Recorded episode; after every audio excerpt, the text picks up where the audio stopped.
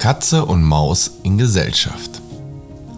Eine Katze hatte Bekanntschaft mit einer Maus gemacht und ihr so viel von der großen Liebe und Freundschaft vorgesagt, die sie zu ihr trüge, dass die Maus endlich einwilligte, mit ihr zusammen in einem Haus zu wohnen und gemeinschaftliche Wirtschaft zu führen.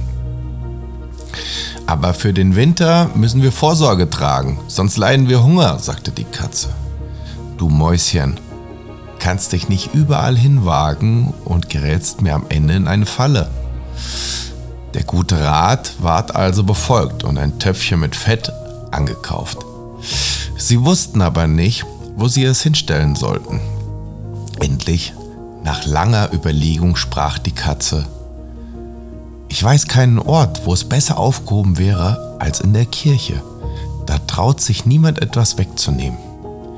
Wir stellen es unter den Altar und rühren es nicht an, als bis wir es nötig haben.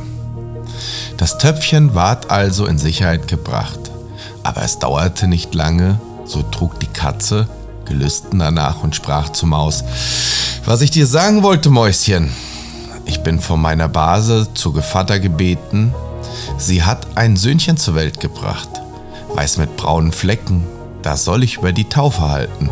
Lass mich heute ausgehen und besorge du das Haus allein. Ja, ja, antwortete die Maus, geh in Gottes Namen. Wenn du was Gutes isst, so denke an mich. Von dem süßen roten Kinderbetterwein trinke ich auch gerne ein Tröpfchen.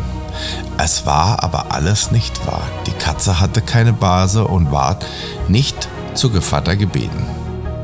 Sie ging geradewegs nach der Kirche, schlich sich zu dem Fettnäpfchen, fing an zu lecken und leckte die fette Haut ab.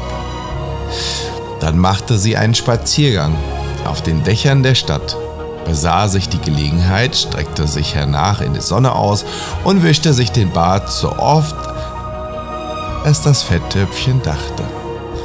Erst als es Abend war, kam sie wieder nach Haus. Nun, da bist du ja wieder, sagte die Maus. Du hast gewiss einen lustigen Tag gehabt. Es ging wohl an, antwortete die Katze. Was hat denn das Kind für einen Namen bekommen? fragte die Maus. Haut ab, sagte die Katze ganz trocken. Haut ab, rief die Maus. Das ist ja ein wundervoller und seltsamer Name. Ist der in eurer Familie gebräuchlich? Was ist da weiter? sagte die Katze.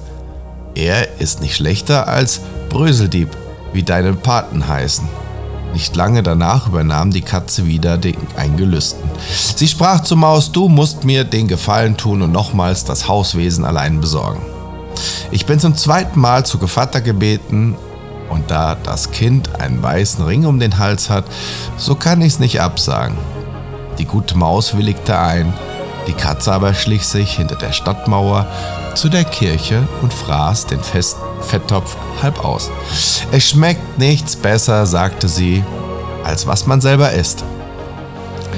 Und war mit ihrem Tagewerk ganz zufrieden.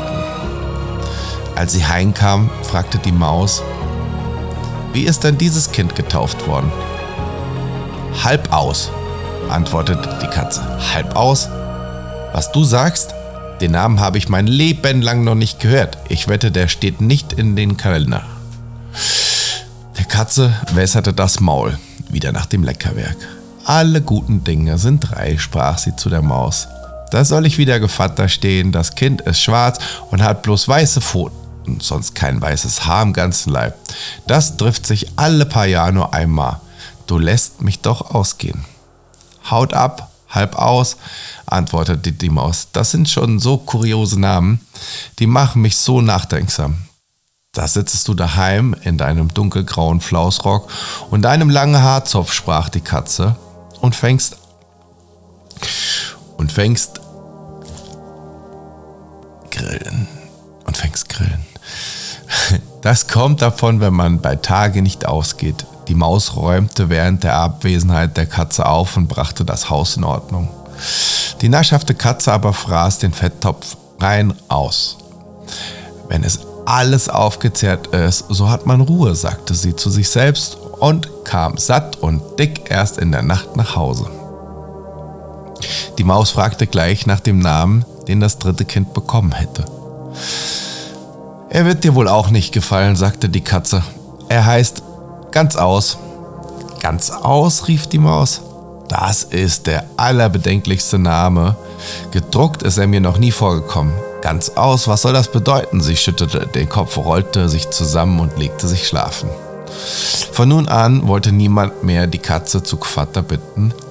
Als aber der Winter herangekommen und draußen nichts mehr zu finden war, dachte die Maus ihres Vorrats und sprach, komm Katze, wir wollen zu unserem Fetttopf gehen, den wir uns aufgespart haben, der wird uns schmecken.